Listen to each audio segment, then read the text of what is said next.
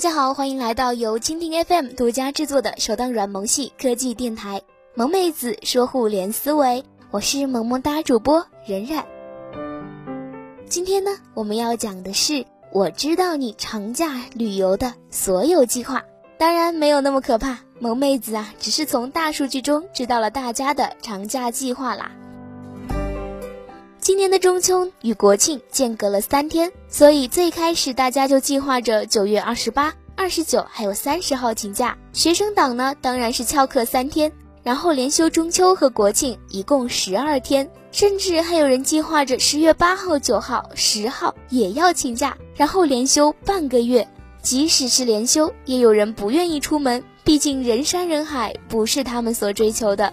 根据去哪儿网的二零一五年一至九月国民旅游行为报告显示，九零后是旅游预订市场的主力军。他们凭借互联网的行为习惯以及爱疯爱玩的特性，占到总预订人群的百分之三十九点九七。三十一至三十五岁的消费者出现旅游行为的占比最小。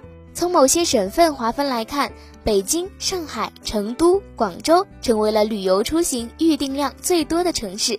与此对应的是，拉萨、呼和浩特、银川等中西部居民排名垫底，成为全国最恋家的居民。所以，如果是北上广的九零后，当然多半会在国庆长假选择出游；如果是三十一至三十五岁的银川或者拉萨人，更多的会选择待在家里。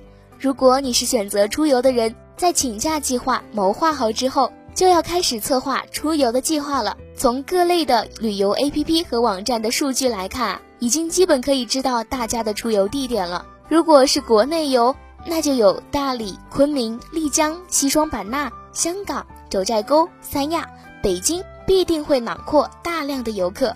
如果是出境游的话，香港、日本、泰国、菲律宾、意大利、毛里求斯、印度尼西亚、美国、韩国。还有马尔代夫也是大家的心仪的选项。不过也有人觉得不想出去挤，会选择短途错峰旅游，比如江浙沪周边多半会选择上海、杭州、无锡等城市；云贵川周边游则少不了成都和昆明。想好旅行的目的地之后，就该预订机票了。订酒店线下还是线上呢？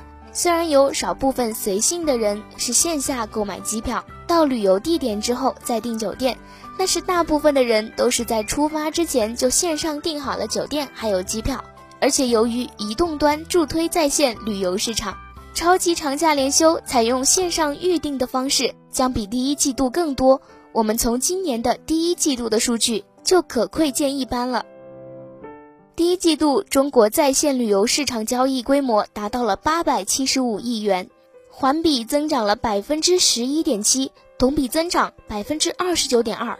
那么问题就来了，携程、同城、芒果、去哪儿、翼龙这么多的平台，到底应该选择哪一个呢？当然是选择多家比较，优先选择同等品质下的更优惠的价格。由于旅游的品质越来越成为人们追求的重点。所以，酒店预订格局也正在被重塑。调查数据显示，北京、上海、广州、成都、杭州、厦门、深圳、三亚、重庆，还有西安等城市的居民最舍得在住宿上花钱，以此享受更舒适的旅行。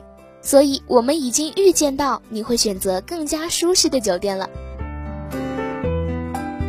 好了，扯了这么多，最重要的呢，还是长假愉快。因为国庆之后就再也无假期了，好好享受今年的这个最后的长假吧。好啦，感谢您收听本期的节目。如果您想了解更多有趣、更新潮的话题，欢迎登录蜻蜓 FM 收藏订阅“萌妹子说互联思维”。我是萌萌哒主播任冉，本节目由蜻蜓 FM 制作播出。我们下期再见吧。